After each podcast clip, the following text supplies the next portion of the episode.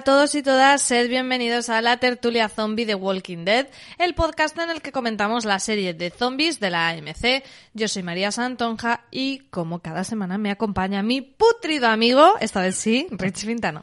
No hay que perder las buenas costumbres, ya sabes que yo soy de tradiciones.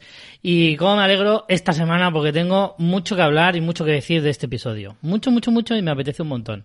Así como la semana pasada fue un poco sosaina, este me ha gustado mucho y mucho que decir tengo, ¿eh? Mucho, mucho. Fíjate que yo me olía que iba a ser otra vez lo mismo, ¿no? Porque cuando Mm. empieza volvemos a tener un episodio con eh, una única trama, pero mejora bastante la cosa a medida que avanza y yo también tengo que decir que me ha gustado bastante. Pero ¿de qué estamos hablando? Pues aunque sabéis leer y habéis visto el título, comentaros que vamos a, hablar del episodio 19 de la décima temporada. Por si en algún momento ellos dicen, voy a poner un podcast de política y de repente dicen, ¿qué- ¿de qué están hablando? Claro, por si, por si hay algún despistado, cuyo título original era One More, en español Uno Más.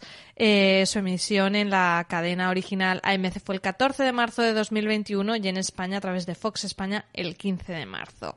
Y como decíamos, un episodio en el que tenemos una única ambientación, una única trama. Eh, tenemos a Aaron y a nuestro querido cura Legañas. ¿Qué pensaste cuando viste a estos dos? Dijiste, ¿de qué va esto? Pues al principio no me imaginaba que serías una única trama, y más viendo que, mm, que el capítulo anterior ya había pasado con Carol y Daryl, pero dices, coño, son Carol y Daryl, si algunos pueden hacerlo son ellos. Y me ha extrañado, me ha extrañado que hagan dos episodios seguidos así, pero creo que de- habla un poco de la línea que van a seguir estos seis episodios, esta pequeña parte C de la temporada, me parece que son eso, todo microhistorias. Sí Creo parece que, vaya a ser una tendencia porque es un poco raro que vayan a hacer... O sea, que ya llevemos dos, que los dos sean así. Hmm. Parece que va a ser una... Tiene un poco la pinta, forma. pero bueno, quizá la semana que viene nos sorprendan. Pero vamos, a mí en parte no me parece mal, pero es que, a ver, yo quiero hablar de todo lo bueno del episodio primero y luego ponerle una única pega, Vale. ¿vale? Y es, me ha gustado mucho el episodio porque te habla de la parte O más... ponle la pega primero y ya está. No, no, no, no, lo voy a poner al final. Porque es que tiene mucho que ver con todo lo demás. Entonces tiene que ser lo último. Porque, mm, a ver, a mí me ha gustado mucho, pero mucho, mucho, que te enseñen la cara más fea del apocalipsis, de la supervivencia. Te han enseñado la parte de pasar hambre, la de acabarse los recursos, la parte psicológica, que eso es fundamental. El cómo dicen llevan dos semanas buscando sin parar y no encuentran nada. Eso a nivel emocional tiene que ser durísimo, pero absolutamente durísimo. Eso te lo están enseñando durante todo el episodio, con dos personajes que a priori parece que tienen una fe y una fuerza inquebrantable y precisamente por eso seguramente les han escogido. Y luego te hablan también con la aparición de este otro personaje, del que tengo mucho que decir, por cierto, en el que te hablan ya también de la parte más extrema, incluso. La parte más extrema, eh, hasta dónde puede llegar, eh, hasta dónde puede llegar a ser retorcido el ser humano, cómo cada uno canaliza en su mente o cómo cada uno asimila eh, o, o racionaliza lo que está bien, lo que está mal, el mal puro y demás. Todo ese debate trascendental que nos presenta el episodio, todo eso me ha parecido fantástico. Y aquí viene la pega. Me ha encantado mucho todo, pero me parece mal la elección de los personajes para esta trama. ¿No O sea, hubieras puesto a Aaron y al cura? No, por una sencilla razón. Me acabas de sorprender porque No a mí sí me ha ¿eh? gustado Vaya que girito, sean ¿eh? ellos. Vaya ¿eh? girito.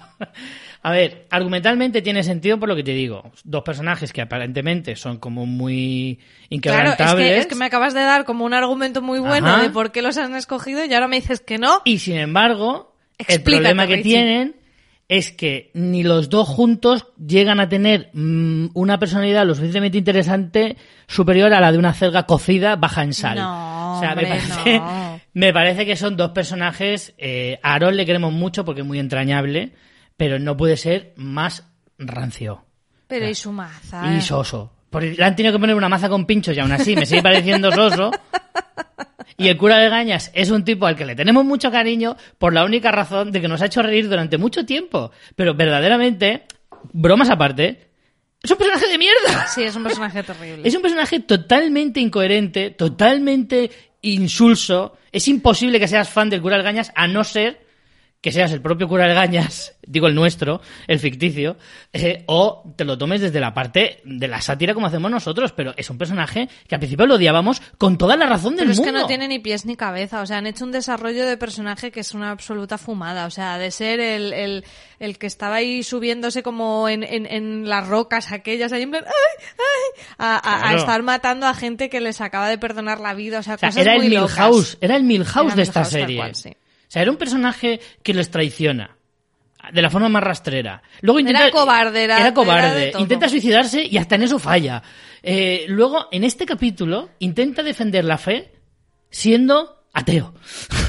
o sea, es una, es una contradicción Hombre, en sí ateo misma. no es. No, ateo no, pero empieza a decir que ya no hay que creer en Dios, que es una chorrada, pero luego te dice que hay que tener fe en todo, que hay que ser una persona A ver, eh, Richie, yo no creo que diga que no hay que creer en Dios. Es como que es un mundo muy duro y tal, pero no dice que no hay, hay- que creer en Dios. hoy deja, en este capítulo deja entrever que su fe ya no es la que era. Eso sí, que, pero bueno. Que poco a poco se le está apagando la llamita del cristianismo y, y, que, o sea, y que eso va a cuesta abajo y sin frenos. Creo que lo está dejando bien claro. Es más, antes de que acabe la serie, veremos cómo coge su alzacuellos, lo tira al suelo como el reverendo Lovejoy y los Simpson y lo pisoteará. Luego a lo mejor lo recoge y le da un besito y se vuelve a poner. Pero yo creo que antes de acabar la serie veremos a un nuevo y renovado cura Legañas si no muere antes.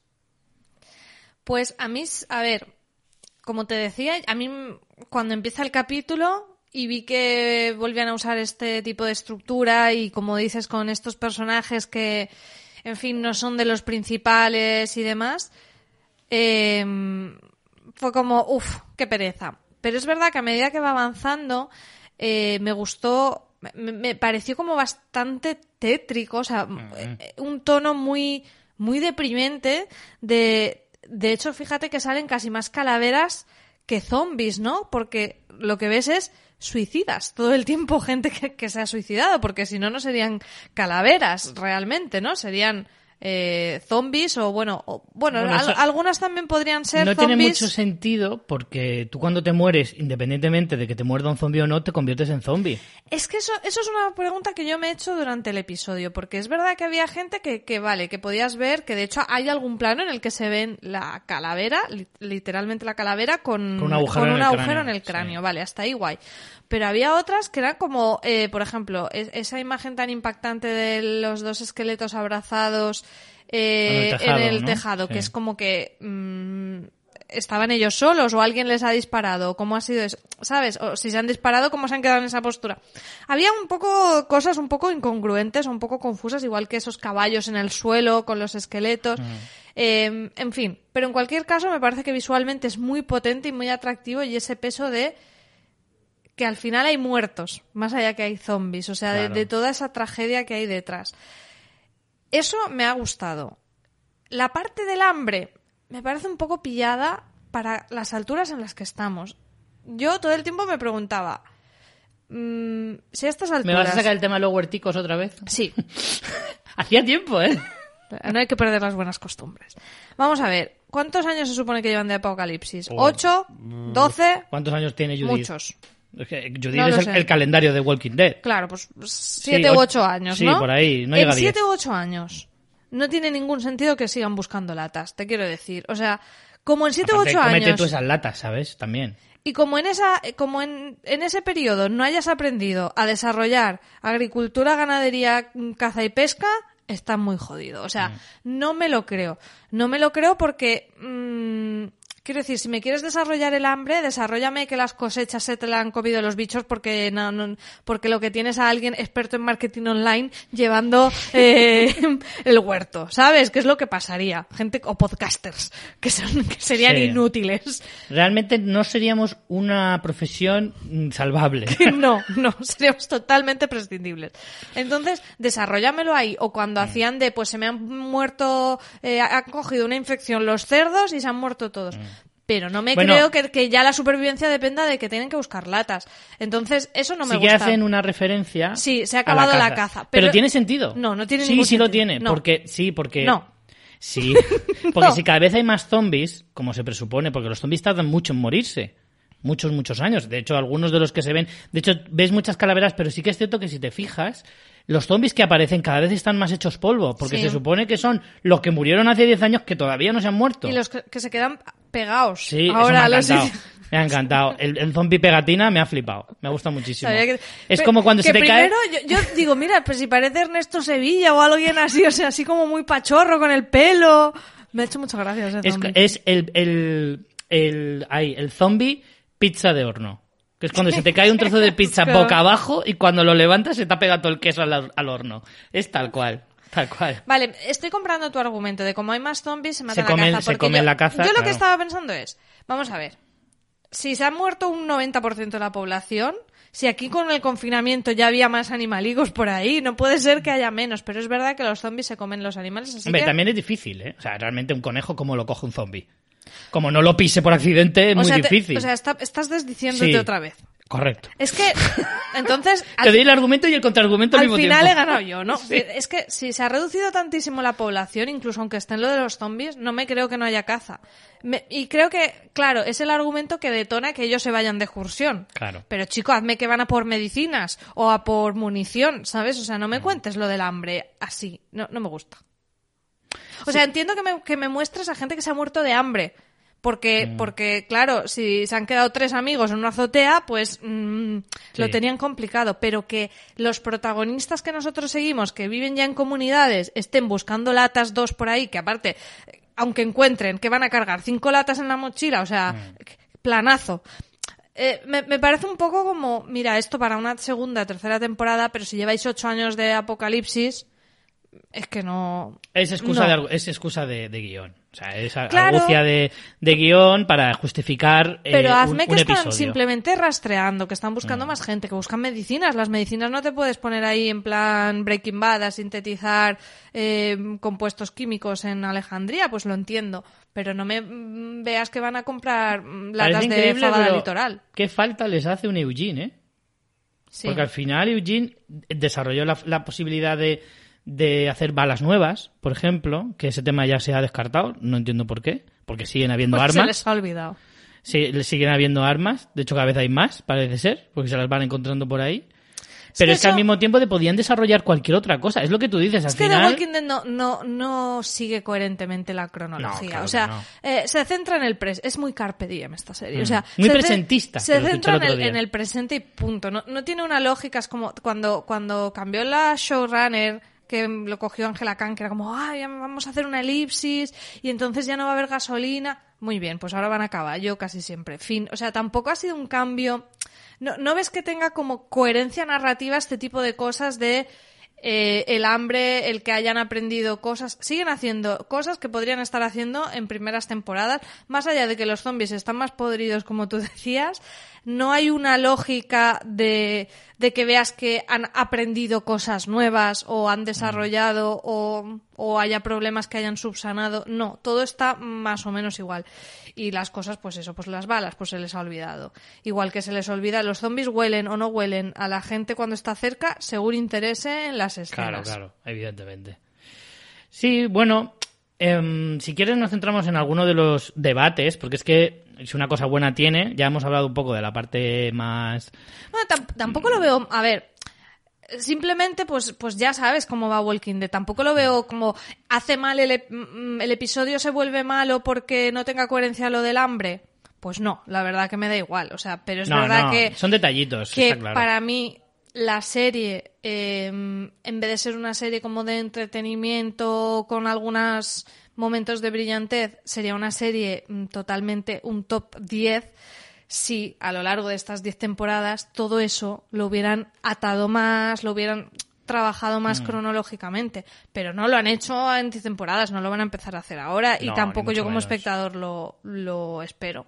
Yo también ten en cuenta que... mm, O sea, que lo que tú dices tiene sentido porque es que han perdido mucho tiempo y mucho metraje de serie en contarnos cosas que nos daban exactamente igual cuando efectivamente podían a lo mejor haber escarbado un poquito más en ese tipo de cosas. Más antropología, ¿no? Sí. Es verdad, y como te digo una cosa, te digo la otra, Richie Fintano, ¿Te vas a contradecir? ¿Te vas a No, no, no, no. contraargumentar? No. que una cosa que sí que hacen muy bien y es muy difícil. En 10 temporadas es que te muestran cosas que has visto mil veces de maneras distintas. Y lo digo por esa primera escena donde vemos que matan a unos zombies y en vez de ver, mostrarnos cómo matan a los zombies por enésima vez, vemos esa sangre golpeando en Sí. las, eh, las flores y otro, bueno, hay, hay un bichillo por ahí también. Mm. Pues, ostras, eso también se, se agradece en el sentido de que te sigan sorprendiendo, que Mm. sigan diciendo cómo muestro la mm, trigésimo, no, no sé ni cu- Nonagésimo. Sí, no, que me gusta más. nonagésimo, eh, escena de matar zombies. Y en eso sí que es verdad, tanto en eso como en zombies originales, no se les acaban las ideas. Y eso tiene mucho mérito. Ahora me ha venido a la cabeza que hay uno, hay un plano en el que se ven también unos cadáveres, o sea, unos esqueletos, pero están eh, negruzcos, como que se les han quemado. Es verdad que quedan en una Sí. posición muy bonita para Sí. verte, que, haberte muerto en llamas, que ahí te retuerces de dolor. Y había como Pero- unas, sí, como unas eh, flores al- alrededor. Lo pueden haber quemado después, ¿no? Sí, lo que pasa es que, a ver, es verdad que en, en detrimento de, de la lógica o de la verosim- verosimilitud, eh, queda muy estético. Y en eso The Walking Dead tiene de ciertos alardes Sí. de, de estética, lo que tú dices, pues lo de en Pero vez de lo mostrarte solucionan rápido, dicen, nunca sabremos lo que pasó aquí. Claro. Sí, ni falta que hace tampoco, pero queda muy chulo el plano de los de los esqueletos, igual que quedan muy chulos los planos de las picaduras en las flores y demás. Eso es una cosa que The Walking Dead, que creo que siempre lo hemos resaltado, que de vez en cuando le da ahí un ataque de, de, de estética y de artístico y demás, y te mete en, en- casi siempre en esos planos, esa pequeña escena previa a los créditos, eh, alguna, alguna pincelada así chula, y yo eso siempre se lo he agradecido, porque Sí. al final cuidar la estética también, joder, pues tiene su cierto mérito, además lo que tú dices, después de 10 temporadas todavía se te ocurre algún recurso, y eso es verdad que es muy valorable, y eso está muy bien. Yo al principio, mira, curiosamente esta semana estaba hablando con, he hablado por Twitter con una de nuestras eh, oyentes más afines, que es Laura Malfoy, que le estaba hablando que yo estaba súper a tope con el tema de la supervivencia y, y de las apocalipsis, y me- ella me contestó diciendo que ella también, que me hizo mucha gracia, os recomiendo la conversación de Twitter, porque le dije que ellos eran de los que iban a Decathlon a montarse tal, y a tiendas mucho mejores. Y le dije, a ver, ponme algún ejemplo. Y me puso Cuchillerías Gómez, que me hizo muchísima gracia. me hizo muchísima gracia. Pero Como porque- lugar al sitio de. Laura está preparándose realmente para... Tiene pinta, tiene pinta. Que nos Así mande que fotos. ya sabemos que si el día llega el apocalipsis, pues no, no es como ir de Georgia eh, o Georgia de Estados Unidos hasta no sé dónde, sino que ella como vive en Gijón, Ujú. pues de aquí a Gijón, hombre, hay una caminata, pero con paciencia podemos llegar. Aquí al lado mío hay una cuchillería, al lado de mi casa. Aquí Mm. detrás... O sea, que son habituales las cuchillerías. Aquí hay como un... Es que es como... Es que es una tienda un poco rara, pero no es cuchillería así rollo ferretería, sino como de cosas así... Como para descuartizar. Como de fantasía. Y luego un poco más ¡Qué allá... fantasía! Sí. Que en plan tienes un cuchillo de Frozen. Machete de, yo qué sé, de la Bella y la Bestia o algo así. No, pero quiero decir que hay como katanas y cosas así. Y luego un poco más allá hay una tienda de estas de... de gente muy flipada, de estos que hacen... em, Airsoft y todo eso. ¿Esa es la que está aquí en la avenida que baja? Sí, Sí, yo la he visto sí, varias veces. Eso es gente que se flipa mucho, pero, claro. pero bueno, me pillan cerca. Si se desata Pero apocalipsis escúchame, el apocalipsis, el apocalipsis, quédate con esta frase, María Santonja y todos nuestros oyentes. El apocalipsis es pa' flipaos. ¿Vale? sí. Si llega el apocalipsis, o eres un flipao me o no Me sobrevives. encanta cómo pronuncias. ¡El apocalipsis! El apocalipsis, sin la P intermedia. Apocalipsis, todo seguido. El apocalipsis es para fliparse. Ya, Ya. lo No, hemos no, dicho. sí, sí, está a la hora de escoger tu arma favorita, no solo Oye, tienes que ver la llevar una máscara de Halloween, pues Hombre. tiene muchas cosas. Hombre, muy vistoso el apocalipsis de esa manera, no me digas. Sí. Se disfruta mucho más. Con la maza, volviendo a Aaron. Bueno, entonces, ¿cuáles son esa- esas reflexiones que, que nos estábamos desviando mucho, que, Mm. que- que a ti te habían, te A ver, habían venido? A mí al principio, en el, en el comienzo del episodio, ves como el desgaste. Lo que hablaba antes, ¿no? De lo de la parte más emocional. Sí, de, o sea, eso está- creo que lo relata muy bien. Estábamos hablando hace un momento de lo de pues la supervivencia, lo que es buscar eh, comida, cómo te agota, no encontrar nada. Vale, eso es como la parte más práctica, lo, lo difícil que es eh, en el apocalipsis llegado a un cierto punto.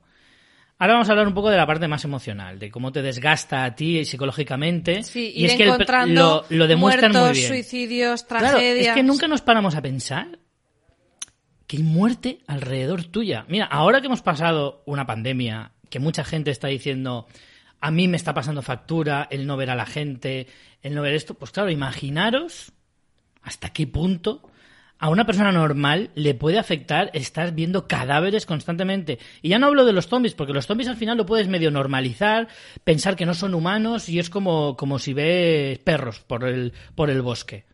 Ahora no, céntrate en este, en este capítulo cómo ven cadáveres. O sea, ven gente abrazada, muerta, con Todo sus seres día. queridos alrededor. Y es que de esto va el episodio. Y más con el desenlace final que, que vemos. Fíjate que tiene cierta relación temática, que acabo de pensarla ahora, no la traía pensada de casa, con el episodio anterior y ese desgaste del que hablaba Carol de, de qué sentido tiene esto, al final siempre van a ganar y lo que le contesta Daryl de solo si los dejas, ¿no? Eh, quizás es un poco lo que está apuntando esta, esta nueva tanda de episodios de, de bueno, vale, sí, estamos... Podemos sobrevivir, pero, pero tenemos ganas Ya. de sobrevivir. Sí, ¿no? se empiezan a hacer esa pregunta, efectivamente. Has dado un poco la clave de... Llega un punto en el que merece la pena. Antes el debate, hace tiempo, nosotros lo- aquí lo hemos hablado alguna vez, dice, no es cuestión de sobrevivir, sino de volver a vivir. O sea, no es cuestión de que no me maten, es cuestión de poder vivir con una cierta alegría, algo que te dé una razón para levantarte por la mañana. No, no, no solo eh, a ver si consigo llegar a la noche sin que me maten. Ahora ya estamos hablando de, ya no es sobrevivir, es vivir, y ya hemos pasado de, ahora es vivir y si me merece la pena vivir. Sí, porque es como, mm, ¿No? por muy bien montado que lo tengamos, estas son las máximas condiciones Exacto. y son una mierda. Correcto. Entonces creo que este episodio va mucho de eso. Va mucho de lo que estamos haciendo sirve para algo, solamente estamos alargando la agonía. eh, ¿De qué va esto? O sea, y, y se Bueno, ve y como ahí tienes un poco el título del episodio de, venga, uno más, Sí. venga. Y Seguimos la aunque pena. sea duro, seguimos aunque, aunque es posible que lo que nos encontremos sea más muerte y, Mm. más, y más mm, situaciones que, que súper deprimentes Mm. y, y- y muy poca esperanza, ¿no? Y, Yo es que en esa primera parte del episodio me, me- me estaba chocando mucho la cantidad de cadáveres que te enseña. Es que este tipo de cosas, la serie de vez en cuando la ha examinado, pero quizá nosotros como espectadores hayamos normalizado tanto la muerte dentro de esta serie que no le damos ese valor, no le damos ese Sí, no, peso. por eso te decía que creo que es un acierto que en el episodio te muestran muchos, muchos más esqueletos que zombies. Sí, sí, sí, sí. Para contarte eso es necesario que tú veas eso, no, no como zombies, no como algo que al final son fueron personas en un Sí. momento, ¿no? Pero, pero que no sé, es, es, eh, me- me parece que es un, un recurso inteligente. Después tenemos, eh, bueno, yendo, si quieres, siguiendo con las reflexiones, luego iremos a más a lo mejor a escenas, ese punto de, de lo que decías, ¿no? De si hay fe o no con, con lo de Gabriel, que si va a volver a predicar y que debería hacer, lo que Mm. yo pensando, porque ha sacado la conclusión de que volvería, debería volver a predicar si ha contado una anécdota que ha sido una turra, que yo casi me duermo cuando la estaba escuchando. yo creo que pegó una cabezadita ahí. Yo tengo que reconocer que me No di- me acuerdo. me di cu- cuando estaba terminando la anécdota me di cuenta de, hostia, no le estaba prestando nada de atención. Total. Y me dio mucha pereza rebobinar para enterarme. 100%. Es como... De hecho, no sé de qué coño iba. De que no lo sé, que no me acuerdo, no, no sé. Empieza, ¿no? De un cura que le enseñó como a contar, como a decir lo correcto en cada momento. Y sí que es verdad que luego hay como una relación que, que me gusta, la reflexión cuando, cuando habla con el tipo este nuevo que dice como que... No, creo que es con el tema del whisky. Que hay un momento como que dice que él sabe de muchos temas porque escucha mucho a la gente. Sí. Y eso sí me gustó. Sí. Pero bueno, ahí es como, Aaron, ¿por qué le alientas? ¿Sabes? En plan, vuelve a predicar, ¿para qué? ¿Para que dé más la turra? No, no entiendo por qué le, le- Yo, de hecho, le estás animando. Yo después de tres whiskies, a mí el cura de Gaña me suelta eso y vamos, antes de que lleve la, antes de que llegue a la tercera frase, ya le interrumpió roncando. Entonces, claro, yo estaba mirando el plano del cura de Gañas y digo, en cualquier momento se va a girar y al otro se le va a estar cayendo babilla por la barba. Total. Pero resulta que no, que ha aguantado, fíjate si es buena persona, Aarón, Sí, ahí se que demuestra. se mantiene despierto para que acabe la anécdota. Y mm, bueno, sí que vemos pues esa crisis de fe o, o de valores, ¿no? Porque también nos hablan de eso, de cómo rodeado de todo esto no vas a, a convertirte en un ser mm, deshumanizado, ¿no? que al final claro. dices, vale, el tipo el que se encuentran, que ahora vamos con él, es eso, pero no lo es más Gabriel cargándoselo, soltándole toda la monserga de nosotros somos buenos, somos super guays, y luego Mm. lo mata, que wow, o sea, a mí me ha impactado ese, eh, bueno, ese es el, un giro y el siguiente giro es el que al final este no había mat- bueno, el giro, más el giro, más el tercer giro. O sea, es muy brutal. a mí me ha gustado, es verdad que no sé hasta qué punto al personaje tiene sentido que sea tan extremo, es verdad que lo hemos visto A mí no me sorprende. evolucionar hacia ahí. No me sorprende porque, porque cuadra. Cuadra en el- me, me lo dices en la segunda temporada y dices, bueno, tampoco te flipes que hace seis Ya. meses que pasa todo esto. No, no has tenido tiempo de volverte tarumba. Pero después de diez años y, y en la situación en la que el tío se encuentra, no me, no me sorprende. Me cuadra, me cuadra. Mm, A mí eso me, me ha gustado. Eh, bueno, si quieres por un poco más en cuanto a, a escenas, tenemos ese momento de que se encuentran el jabalí, se hacen la, la comilona con el whisky. Mm. Joder. Bueno, Yo muy, porque acababa de cenar, pero, jolín, me estaba dando hambre. Muy chula la escena. O sea, me pareció divertida con el póker, con Aaron poniéndole el vasito ahí en plan... Tírale, tírale. Y no sé, me, me gustó me, me gustó la escena. Fíjate que no son personajes que les tenga especial cariño. Bueno, a ver, al cura le gaña sí, pero por los motivos que ya hemos comentado. Pero sí que creo que Eh, en la lo escena se creaba una situación... Lo que te decía al principio, que creo que esta, este episodio con dos personajes un poco más potentes habría Pero si tenido... es que no les quedan. Ese es el problema. Pero bueno, no sé, con, con un. Con un, mira, con un Negan. con- pero ¿a quién te llevas con Negan por ahí? Claro, es difícil. Yo entiendo que ahora mismo Pero estamos es que en un poco Negan- crisis de personajes. Negan no te hubiera funcionado porque ese giro, como tú decías, tienen que haber, tenían que haber puesto Sí. a los dos bonachones. Entonces, Sí, sí. no, no puede. De hecho, cuanto más lo pienso, más en desacuerdo estoy contigo, Richie, porque a, Vale. a qué- a quién podrían haber puesto para que funcionara? O sea, el giro funciona porque es como si hasta los más buenos están haciendo esto, ¿quién más hay así? Porque el resto no, porque Carol ya sabemos que es capaz, porque Mm. Negan también, porque, ¿sabes? Mm, Maggie. Es que es verdad que difícil ahora poner mismo- a personajes No tenemos personajes potentes. Esa es la realidad. Es que me hubiera sorprendido, pues no sé, de Eugene, que fuera Mm. capaz de contar una, una historia en plan, ay, si somos buenos. Pero es que ni siquiera, tampoco te lo hubieras creído, porque Eugene, el otro se lo hubiera cargado por, porque diría este tío. Eh, o sea, No, si la crítica es- viene más porque no hay otros a los que poner. O sea, están, están bien elegidos Ya. para el argumento y para el- la trama del episodio. Pero un episodio con esta estructura y con estos debates tan profundos y demás, a mí me hubiera gustado, pues a lo mejor verlo en otra temporada donde tenía otros personajes, a lo mejor, pues te metes a un Rick con Daryl o un Rick con Jesús o, o a Maggie con, mm, yo qué sé, con Tara o... Me da igual. O sea, en otra época en la que teníamos personajes más potentes, un episodio así me habría súper flipado. Este episodio me ha gustado muchísimo, pero creo que la pega es que me has puesto a dos personajes que es que son, vamos, que tienen la personalidad de- del cubilete de los lápices. O sea, es que me, me da pena por eso. Ya. Porque aparte el personaje secundario este, que por cierto, no sé si muchos lo habréis reconocido, pero es nada más y nada menos que Robert Patrick, que era el que interpretó a nada más y nada menos que al T-1000 en Terminator 2. Y muchos otros papeles, por supuesto, pero por supuesto el, de, el T-1000 es el más eh, reconocible. Y es un pedazo de actor mm, de tres pares de narices y hace un papelón que es una lástima que se haya sido tan corto. Bueno, pero es que... Pero a mí me ha gustado muchísimo el personaje. ¿Qué te parece el juego que les propone? O sea, ¿le ves un sentido? Porque es un poco... Es muy villano de cómic, ¿no? Sí. De, de, como yo creo que todo el mundo es malo, pues voy a hacer a la gente que juega a la ruleta rusa. Vale, tiene mucha lógica, ¿sabes? Mm. Yo pensé que el giro iba a estar en que no había bala.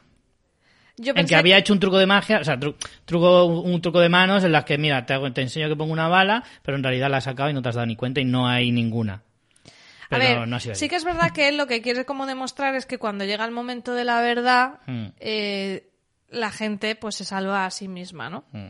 Que dices, pues vale, pues muy bien, pues para ti la perra gorda. Pero yo el giro pensaba que iba a ser que como efectivamente hacen muy explícito de que se nota en el momento en que sí hay bala, porque el ruido es diferente y lo dicen, Más que se ve, se veía. Se veía, o sea, hay un par de planos en los que la bala, como la, la el cubilete donde están las balas, hacia adelante. Si, si tú te pones mirando, eso, el tambor, justo.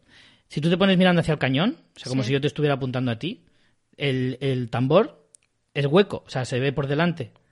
Entonces, hay un par de planos en los que la pistola está enfocada desde, desde delante y se veía la bala. Sabías que las dos, tres primeras veces no había bala. Ah, yo no me fijé tanto, pero bueno. Igualmente, la tercera vez, que es la que ya sí que hay bala, lo dicen de sí suena cuando gira como que hay bala. Y yo creía que, el, que el, el giro iba a ser que le iban como a entretener con esa historia y que Aaron, sabiendo que tenía una pistola en la mano con bala, se lo iba a cargar. Claro. Que es verdad que el otro está con el pedazo de rifle al lado, que te la juegas mm, a una sola bala, nunca mejor dicho, pero, pero yo pensaba que iba a ser por ahí. Eh, que en el momento el tío sea como, no, no lo hagas. Bueno, un poco fantasioso, pero bueno. Es muy... Es un poco fantasioso porque se supone que le ha Es convencido el pero cura mola. Legañas. eh, ya, claro. su es como- discursito. Sí, sí, sí, ¿no? Y con... A ver, sí que es verdad que te hacen como que el cura le engañas en- eh, con la poca información que el otro tío le da, sabe calarlo muy bien de qué es lo que le ha pasado a este tío y, y, y por qué está haciendo esto. También te digo que es como muy de te lo pongo explícito para que tu espectador le des una lógica a esto que en realidad no tiene Claro. muchos pies y cabeza, pero es muy molón. Pero, pero, pero en sí funciona súper bien. La escena tiene mucha tensión y está muy guay. Y sobre todo el giro final de que cuando crees que se han librado, de repente Gabriel se lo carga y dice no nos lo podíamos llevar porque se, había cargado a su familia. ¡Wow! Bueno, no se la carga, pero sigue siendo un puto psicópata porque obliga a su hermano a elegir. No Por- se la carga directamente, pero sí indirectamente. Parece que es un triple giro, ¿no? Porque cuando, cuando tú ves eso, eh, bueno, te sorprende por Gabriel, pero luego cuando descubren arriba, claro, yo cuando, cuando dicen huele mal, yo digo, ya está. Realmente ahora ellos se van a sentir como mm, fatal porque en realidad él no se ha cargado a la familia, sino que los ha encerrado. Que a ver, que no es que sea como para que te den el Nobel de la Paz, pero bueno, pero es como que no, bueno, como que se sintieran mal porque lo habían malinterpretado. Hombre, tener años encerrado a tu familia. Para la paz, no. Bueno, pero puede Ni ser. siquiera eres mi simpatía, ¿sabes? Bueno, ya, pero quiero decirte, si ellos te han atacado, también es una manera de decir, es que lo hago por porque es una gente que es violenta, que no la puedo tener suelta porque Mm. puede liármela. Entonces, aunque- por eso te estaba diciendo que aunque no los hubiera matado, o sea, en plan apretando el gatillo, es el asesino de su familia porque el otro le obliga. El otro colabora porque en vez de elegirse a él, elige a la familia. O sea que vamos, que todo se queda en familia Claro. lo de ser un psicópata. pero, pero yo pensaba que cuando lo iba a descubrir, iba a descubrir que no, que no, que no los mató y como que Gabriel iba a decir, hostia, la, la he liado. Pero de repente, como dices, se encuentran que el que está vivo es el hermano y los otros están muertos. Y ahí realmente no sabemos si la familia jugó y se disparó a sí misma. No, los mató él, lo dice. Es verdad que, parece. No, él lo dice, dice, me obligó a matarles. No, dice a jugar. Bueno, pero a jugar se sobreentiende que, que los ha matado él. Yo también Porque lo entendí así, pero. Yo lo entendí así porque si el otro está defendiendo constantemente que todo el mundo es malo, y de hecho, ¿por qué se suicida entonces? Se suicida porque el, el- la- el cargo, la culpa es demasiado grande como para seguir viviendo con ella.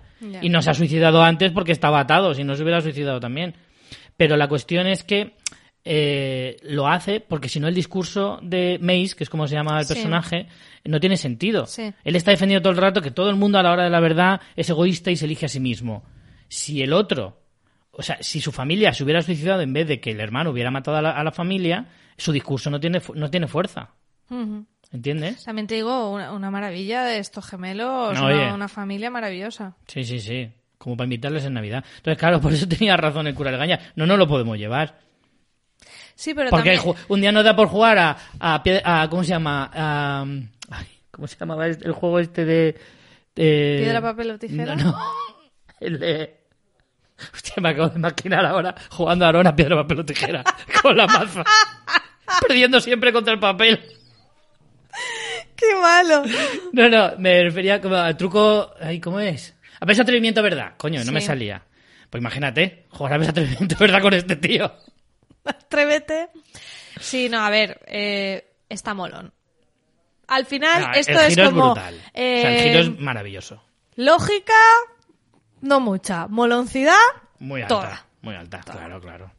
Y ya para rematar el episodio vemos al cura Legañas eh, enfangado, nunca Bueno, mejor dicho. O sea que ya, ya, eso es lo que... En ese momento fue cuando Richie dijiste, me Este es- encanta este, este episodio. es mi episodio.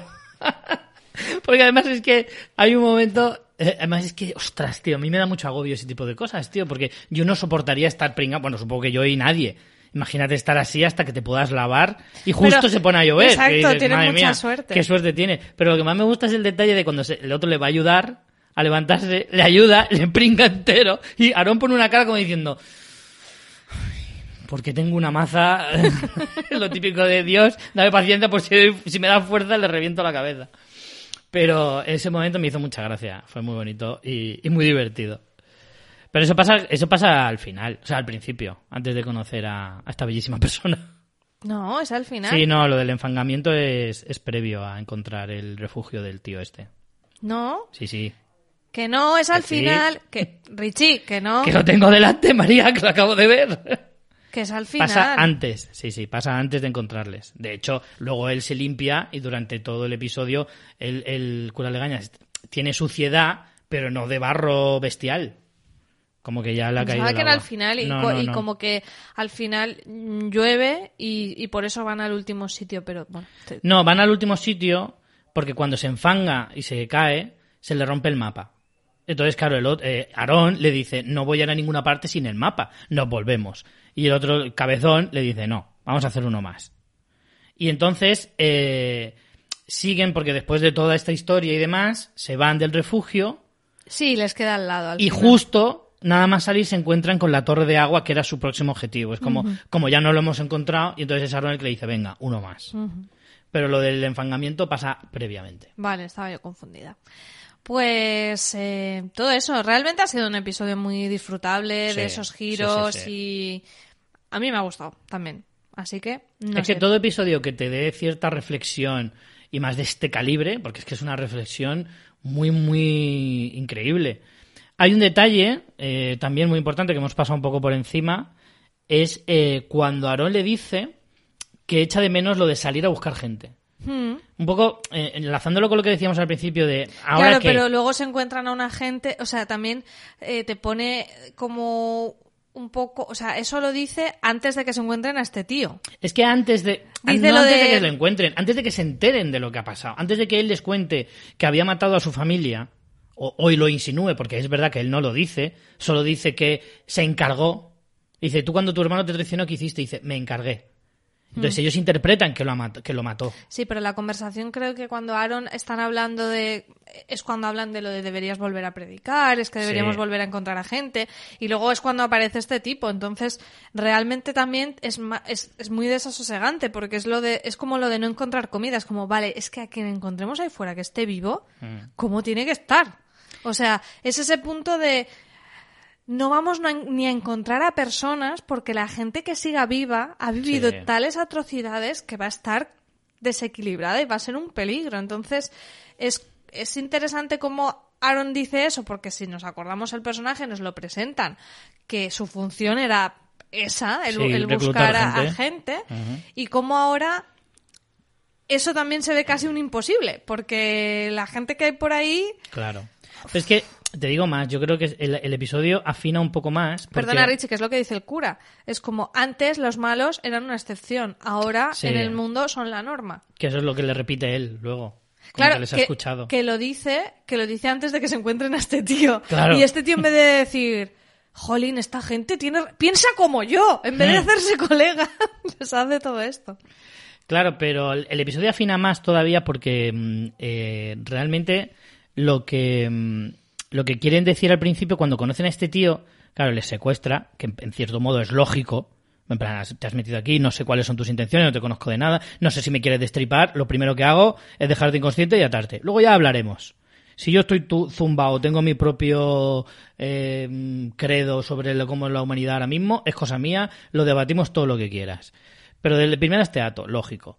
Vale, entonces, cuando el otro le empieza a demostrar un poco de su forma de pensar o su inclinación, al principio a mí me da la sensación de que el cura Legañas quiere ayudarle. No solo le está manipulando para Ah, que claro, le suelten, claro. está diciendo, mira, y más como tenemos aires renovados de, de querer ayudar a la gente, nosotros Claro. somos así, tenemos un grupo mayor, te podemos ayudar. Al Sí, sí, principio claro, yo me lo hasta- creí totalmente. hasta que le cuenta lo de la familia. Y ahí el cura Legañas dice, uy, pues entonces ya no vienes. Ya no entras en el club porque estás un poco para allá. Entonces yo creo que hasta ese punto sí quería ayudarle. En el momento en que descubre que puede ser peligroso, es cuando decide hasta aquí. A ver, que podía ser peligroso ya se podía intuir. Bueno, depende, ¿eh? Porque Hombre. simplemente puede ser alguien que está defendiendo su casa, que es lógico. No, pero es lo que tú dices, que te aten y tal guay, que te pongan a jugar a lo de la ruleta. Ahí ya sí que es que se te va un poco la pera. Sí. No sé. A mí me gustan mucho los juegos de mesa, pero, ¿sabes? Es verdad, es verdad. Pues no hay ruletas chulas como para tener que elegir la ruleta rusa. Claro. Bueno, pues si te parece, vamos a ver qué les ha, que, si les ha gustado tanto como a nosotros, a Me nuestros parece. oyentes. Mariano nos dice, hola putridos amigos, como siempre es un placer escucharos. Con respecto al capítulo, habría que analizarlo desde la premisa que dieron los creadores para esos seis capítulos agregados, los cuales no iban a modificar nada de la trama y solo iban a ser historias periféricas. Ah, vale, es que yo no sabía que los creadores lo habían dicho. Pues entonces ya está claro. Dicho esto, creo que son muy interesantes y este particularmente fue una película con introducción, conflicto y desenlace contada en 40 minutos con todas las limitaciones que ello implica. Me gustaron las actuaciones, la estética de las imágenes y planos, cómo fue contado y algunos mensajes que trata de dejar. Tal vez lo más flojo fuese ese villano tan forzado y que tan rápido se convierte. Y la escena del cura borracho contando su historia se me hizo un poco tediosa. En general me están gustando estos capítulos, esperando una gran y fuerte temporada 11. Saludos, besos y abrazos. Miguel Ángel nos dice, hola a todos amigos pútridos. Todavía estoy pensando si el capítulo me ha gustado o no, no lo tengo claro. A priori, dos personajes poco interesantes a los que yo no les dedicaría un capítulo, pero bueno. La primera mitad del capítulo fue realmente una plasta. Se me hizo muy larga y no aportó nada. En la segunda mitad ya empezó la acción a partir de la escena de la ruleta rusa. La verdad es que empezó a mejorar. E incluso me atrevería a decir que la actuación del curita me, me llegó a convencer. Y de repente, cuando ya tenía convencido de la bondad del ser humano, cataplón. no sé quién eh, se quedó más en shock, si Aarón o yo. Eh, en este, es verdad eso, ¿eh? La cara de Aarón es un cuadro. O sea, en plan, pero, un momento, nos habíamos quedado en que, no, en que éramos colegas. ¿Qué está pasando? En este nuevo mundo eh, no te puedes fiar de nadie, ni siquiera eh, de alguien vestido de cura. En fin, como si en el... Bueno, me callo. en fin, no sé, el discurso de la bondad humana realmente me estaba tocando la fibra. Al final verás que el más bueno va a ser Negan, al tiempo. Kerry Cabrega dice, ¿os imagináis Vaya. un capítulo? Vaya, vaya, vaya. Se ve que no, no lo has leído bien, léelo bien. Qué rica. Ah, qué rica verga, ¿vale? es que lo he leído mal. Es que es un es alguien que se dedica, no, no será solo uno, pero es, el que Rica Verga ha salido ya en varios programas, eh, pero de generalistas. Y se la ha colado más de uno. Aquí no cuela. Pues mi dislexia ha hecho que a mí no me la cola. ¿Os imagináis un capítulo sobre la vida del cura Legañas? Madre mía, qué anécdota más mala cuenta en el episodio. A mí no me salen más comentarios, ¿hay más? Hay más, Richie. ¿Y por qué me salen a mí solo dos? ¿Por qué no has actualizado? Sí, Pues no sé. pues no tengo más. Bueno, pues leo yo. Lee tú, lee tú. El putrido cavernícola dice: Esos seis capítulos extra que se van a basar en diferentes personajes sin avanzar en la trama pinta que no van a gustar mucho a la gente con prisas, pero que a los pacientes nos hace disfrutar un poco de esta serie que ya llega a su fin. Es cierto que el de Carol y Daryl fue un poco bluff, pero este no ha estado mal para ser unos personajes que importaban poco. El siguiente con Eugene y Amiguis veremos por dónde nos lleva. Un saludo podrido. Chus nos dice, me aburro. Tono Homer. F. Welgemoet. Madre Vaya. mía. Hola chicos, capítulo entretenido y con sorpresas. ¿Has hecho esto para que me toque a mí leer todo? ¿Es, No, no, es el te lo nuevo juro, truco te lo para voy que me toque a mí enseñar. leer? te lo voy a ense- no sé, porque es que en la página principal me sale que hay ocho comentarios, entro en, el, en la entrada del episodio y me salen solo dos. Míralo. Misterios. No lo sé, no, extraños. no, no sé por qué. Dice, hola chicos, capítulo entretenido y con sorpresa final del cura Legañas gracias al gadgetobrazo. El capítulo ha girado sobre la muerte y la familia desde que ven los esqueletos al inicio y hasta el final, siendo demasiado evidente al final. El cura tiene pinta de ser el típico tío que cuando se taja te pega la chapa con su vida o llama a, Toda su ex, o llama a su ex llorando. Aaron y el cura han sido una extraña pareja de aventuras con poca química. Mención especial al zombie siestas. Muy bien traído siendo el capítulo de quién es. O zombie pegatina. Uno más para la lista de Richie. Saludos Zombie pegatina. Zombie pegatina me mola. El muerto que no anda, por último, nos dice, muy buenas chicos, otro capítulo autónomo sin avance de trama. Al menos este ha sido algo más entretenido y nos han mostrado un mundo que cuadra con un apocalipsis zombie. La trama me recordaba un capítulo de Historias de la cripta, pero en flojo. Qué mal está sentando a la serie este estirón de la temporada. ¿Habrá que esperar a la siguiente temporada para que pase algo? Pues todo apunta a que sí. Yo apostaría mis dineros. Oye, ¿y si esto es una manera de que de repente uno de esos episodios autónomos sea de Rick y nos introduzcan la miniserie o algo así? Yo el otro día, bueno, no lo voy a decir porque puede ser un spoiler, pero me comí un posible spoiler en estas... ¿Sabes esto de que entras a Google y antes de, de poner lo que quieres escribir, buscar o lo que sea, te salen sugerencias de, noticias en base a lo que tú sueles buscar y demás? Pues mm, me comí un spoileraco guapo, guapo. Y, y que me parece muy injusto, porque, coño, un poquito de... Que no te sugieran nada, ¿no? Claro, o sea, sugiéreme, pero no me lo pongas tan a saco. Entonces, en fin, Bueno, veremos. consuélate que en internet hay muchas cosas que no son verdad, así que Puede ser. Igual luego son lo rumores pensé, o vete digo, a a lo mejor, claro. Porque es verdad que luego todos esos artículos, algunos son muy capciosos. efectivamente. Pues nada, hasta aquí el análisis del episodio. Veremos si, si la semana que viene ya es otra trama individual, pues ya está claro que esto es Pues un patrón. Pues Y- haremos una, una temporada de Walking Dead o de la tertulia de antología zombie. Totalmente. sí, Oye, sí. ¿por qué no? No, no está mal, no, está, está mal. mal. Pues mira. No, sí, a ver, estos normalmente se hacen con una intención estos episodios, aunque sean historias breves o autoconclusivas. Tienen una parte buena, que al ser autoconclusivas no se tienen que comer mucho la cabeza y pueden eh, abordar ciertos temas. A mí me gusta porque Que a lo siempre mejor abordan en- temas de en- reflexión que Claro. al final a mí me gusta. Capaz que incluso hay un- alguno de huertos. Yo me estoy poniendo nerviosa. Yo no, ¿eh?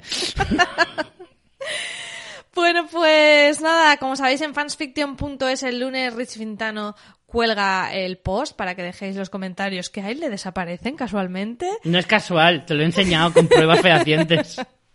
Así que podéis dejarnos vuestros, vuestras valoraciones de lo que os ha parecido el episodio. Y nada, la semana que viene volveremos aquí a comentarlo en la tertulia zombie. Muchas gracias, Richie Fintano. Muchas gracias. Más aprovecho para anunciar que esta semana, para los que nos sigáis también en Fansfiction, eh, Fansfiction regresa esta semana. ¡Chachán! Esto lo ha hecho para que no pueda rajarme totalmente. Efectivamente. Efectivamente. Lo iba a poner en Twitter, pero digo, bueno, no sé si mojarme demasiado. Pero ahora ya, ahora ya no te puedes rajar. No, si, si hemos quedado mañana, ya Claro, por eso. Está, está complicado. Pues nada, ahí atentos a vuestros auriculares y en cualquier caso, sí o sí, nos escuchamos la próxima semana. Chao. Chao.